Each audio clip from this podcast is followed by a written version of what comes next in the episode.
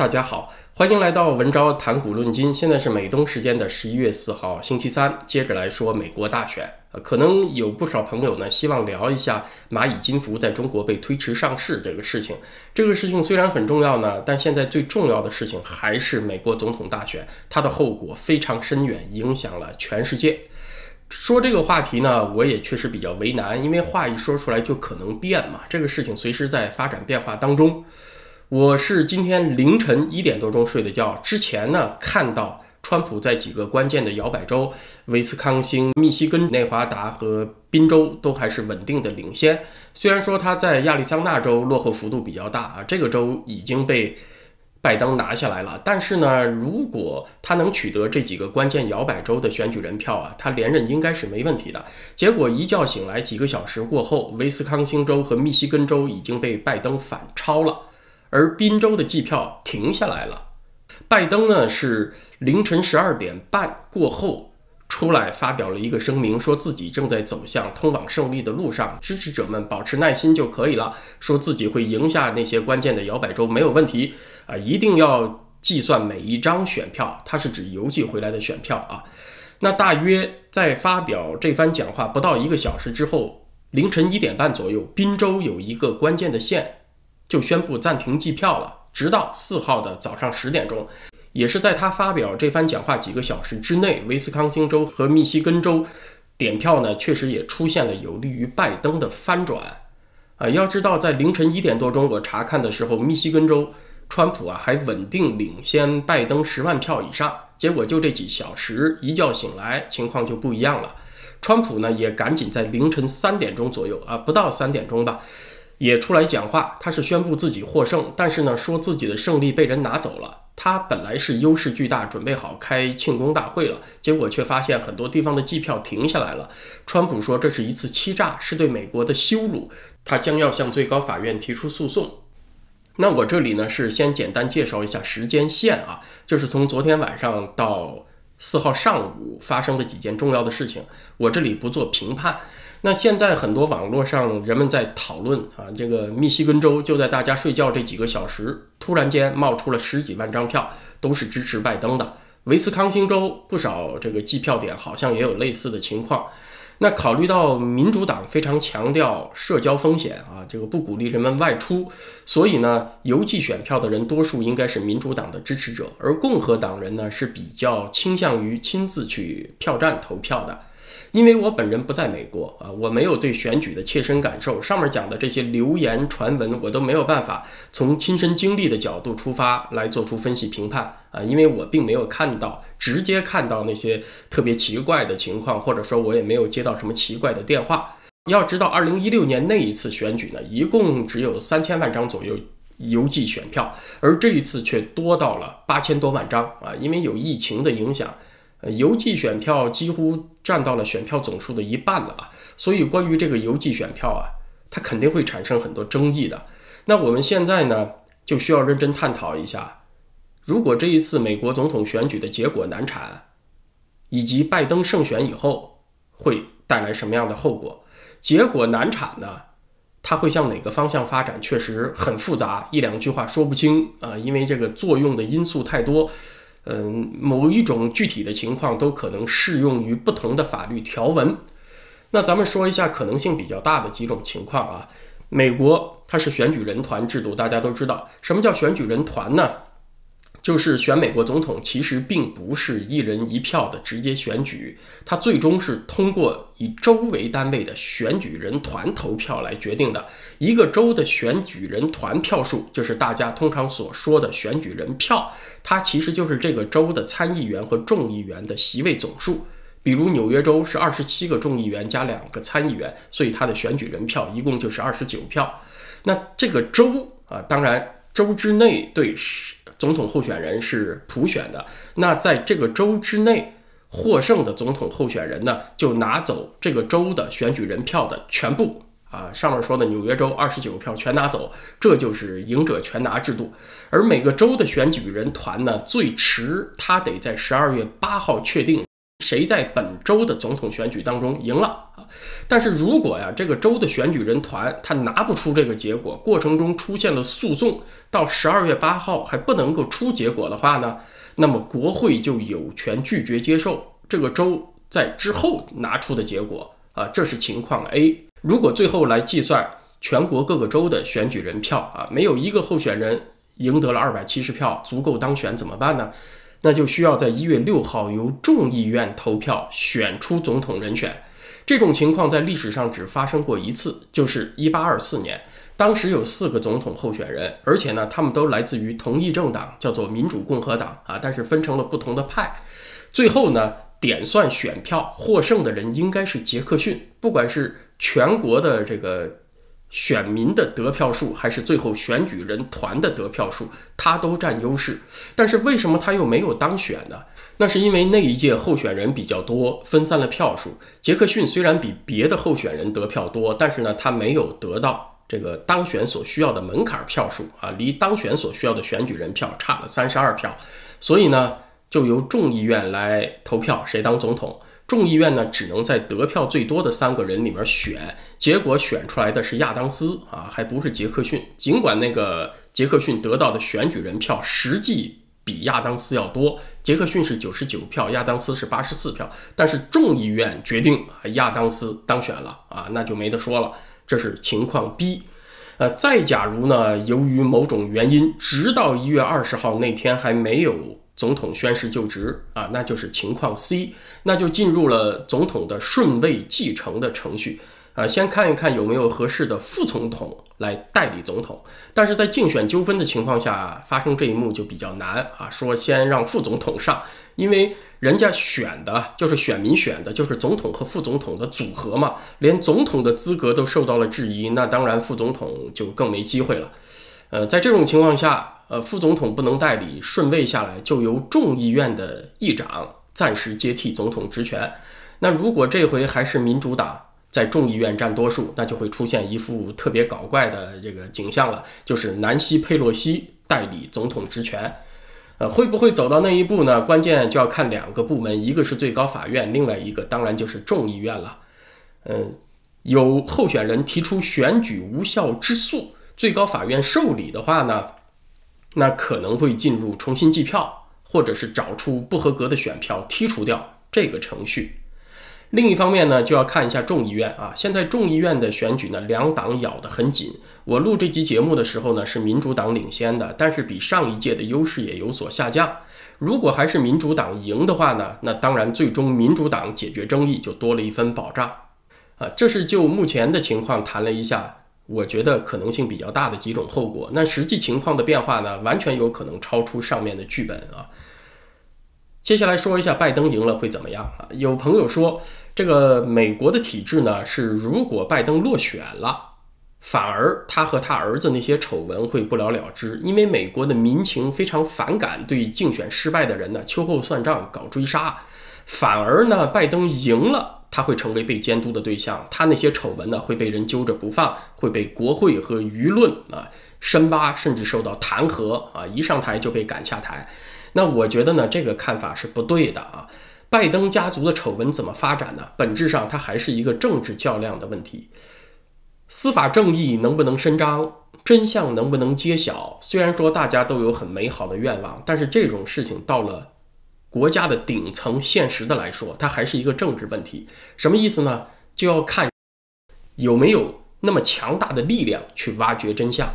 请问，拜登丑闻，他能像1972年的尼克森的水门事件那样被舆论追着不放，挖出猛料吗？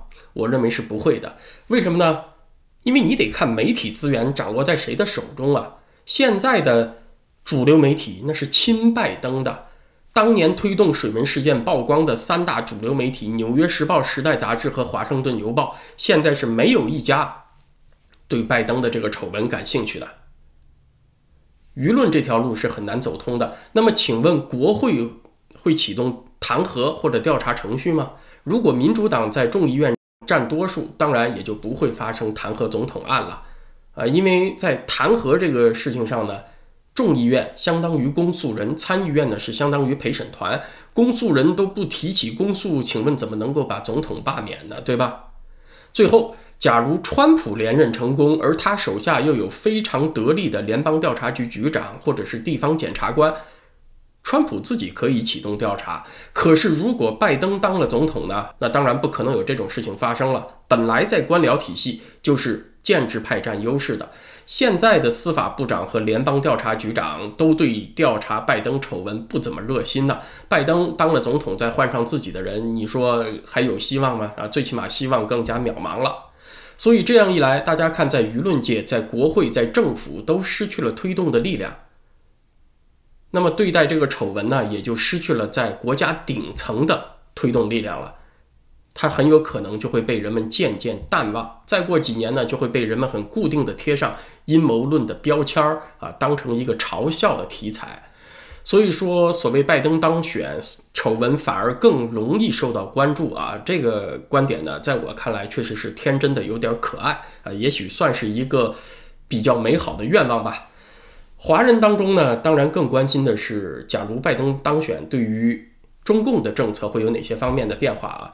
你说完全没有积极的进展吗？我觉得有些方面还是会有积极进展的。最有可能的呢，我觉得就是会加快和加大开放接纳香港的难民啊。除此之外，我都觉得不太确定了。本来呢，民主党的性格呀，就是对难民比较宽容友好，在这方面展示更宽的对香港人的胸怀啊。民主党他比较容易做到，他没啥心理障碍。但是你说会不会进入非常严厉的第二阶段，对香港金融体系的制裁啊？制裁那些港资、中资银行，给港元体系以沉重打击，那这就不好说了啊。这方面呢，我是比较悲观的，就是拜登他不会很积极的推动这方面的举措。在目前中美比较尖锐对立的领域啊，拜登上台呢，我是把它区分为会推进的领域、冻结的领域。冻结呢，就是维持在现在的状态上啊，一段时间内呢是不退也不进。还有呢，就是会倒退的领域，这三个范畴：推进的、冻结的和倒退的。能主动推进的呢，除了刚才讲的香港人权，还有就是针对新疆的人权了啊，可能会发出进一步的谴责。但是谴责之后，具体有没有什么实锤的事情可做，这就不好说了。冻结的事情呢，包括在高技术出口领域对中国大陆的限制，对来自于中国大陆的投资进行审查，还有和盟友结成反共同盟，还有对台湾的关系上啊，可能会冻结在现有的状态。军事上呢，在南海展示武力，主张航行自由，我想也会继续做啊，但是不一定会更加积极，大概呢也会维持在现在的力度上。虽然这些事情不至于马上退回到奥巴马时代啊那么冷淡的程度，但是你说拜登有什么积极性主动推进，我也没看出来。至于说倒退的领域呢，首先就是关税，拜登呢就说过，他上台以后会取消对来自于中国的商品加征关税。再有呢，就是拜登会比较主动的回到那些国际组织里面去。拜登的观点呢是说对付中共啊，他把中共当成一个主要的竞争者，还不是敌人。他说最主要的敌人是俄罗斯。他是说对付中共呢要走多边主义路线，要联合盟友发挥作用。听起来呢还是很好听啊，这个人多力量大嘛。呃，联合盟友这个好像征求很多人的意见，大家集思广益，听起来很好。呃，但是我认为呢，这是一条注定失败的道路，因为盟友啊，他们也是要看着美国的行动决心才会归队的，他们的力量弱啊，他们是指望着美国的，是要看美国态度的。结果他一看你还指着他，那完了，他就更加骑墙观望了。美国的优势呢，是在于直接动用自己的硬实力，他左边的拳头是军事，右边的拳头啊。是金融力量啊，主要是美国的国际货币的地位。只有你两只拳头亮明了，都伸出去了，才有外交的力量啊。结果拜登的想法呢，是放着自己的优势力量不用啊，跟中共玩国际组织，两个拳头缩回来啊，就翻嘴皮子，搞外交。在国际机构里面拉票呢，那当然是中共的长处，它可以不计成本的给那些小国穷国们撒币，以举国之力支撑嘛，要多少钱出多少钱，它完全不受限制。但是美国它受到它自己国内的政治体制呢，不可能同样这么干，它有这么多钱，它也不能这么去花啊。多边主义其实，在中共那里呢，就是统一战线策略。中共从来都是自己实力不够的时候才举统一战线的大旗，才要拉朋友孤立敌人，对吧？在他实力不及蒋介石的时候呢，啊，那那个国统区的什么左翼知识分子啊，这些民主人士啊，都成了他的朋友了啊。等他能打败蒋介石的时候，他才不甩你们这些人呢。他实力有优势的时候，从来是不和你废话的，直接上硬实力碾压。而现在拜登看起来呢是要做谦谦君子，要文斗不要武斗啊，表现出来特别文雅，特别有这个文明绅士的风范的。你看我肌肉很发达不是吗？啊，我把两只手捆起来，我就不打啊，我就跟你翻嘴皮子。那么习近平肯定非常乐意和这样的人打交道。再说通过国际组织发挥作用，大家看看啊，现在的世贸 WTO 啊，中共呢目前正在支持尼日利亚的前财政部长。当这个世贸组织的总干事，他之前呢也支持了埃塞俄比亚的前卫生部长，同时也是前外交部长谭德赛啊，当了世卫组织 WHO 的总干事。那么在这次疫情当中，世卫表现的什么样，和谁站在一起，那不是很清楚吗？现在拜登呢还想通过世贸这个平台去和中共斗争，啊，这不是傻白甜吗？当然，你可以说他很白很甜啊，但是我一点都不相信他傻。拜登聪明着呢，打着多边主义大旗，拜登就可以推卸掉自己的全部责任。面对和中共的争议啊。在需要行动的领域，他可以不行动啊，他只要说就可以。再没有效果，再效率低下，拜登都可以通通推给什么国际协商，推给国际组织啊，说你看我已经在国际组织里面特别努力了，我已经和盟友经过了这个多少多少轮的会谈了啊。至于说一下拖个一年半载，啥效果没有啊，他完全可以推掉责任的话呢，是可以说得很漂亮，实际的事情可以什么都不做。拜登不是当了八年副总统吗？他干了什么事儿呢？所以这么点手腕儿啊，对于拜登这种老油条政客来说，那简直是驾轻就熟。呃，但是真要他被选上了，那也没有办法啊。这一幕到来的话，美国会是什么样呢？我的预计中啊，大约就和公元五世纪初西哥特人攻陷罗马可以和这个结果相提并论，那就意味着一个伟大国家的陨落。这就是。自由世界的一大悲哀了。那今天的事儿呢，咱们就先聊到这儿啊，因为美国总统大选相关联的情况随时都在进展中，有了进展我们再聊。那后面那个蚂蚁金服别的事情，咱们也放到后面再聊。今天在会员网站上是仙道兄带来的书评《丘吉尔的精神》啊，这本书书评的第三部分。明天星期四按习惯呢，应该是在会员网站上和大家见面。嗯，那我也在看啊。如果有特别重大的时事发生，也许呢还是在 YouTube 上和大家聊。因为就这一段时间情况比较特殊嘛，会员网站上更新的少一点，我相信会员网友们也能够谅解啊。那谢谢大家，今天就聊到这儿。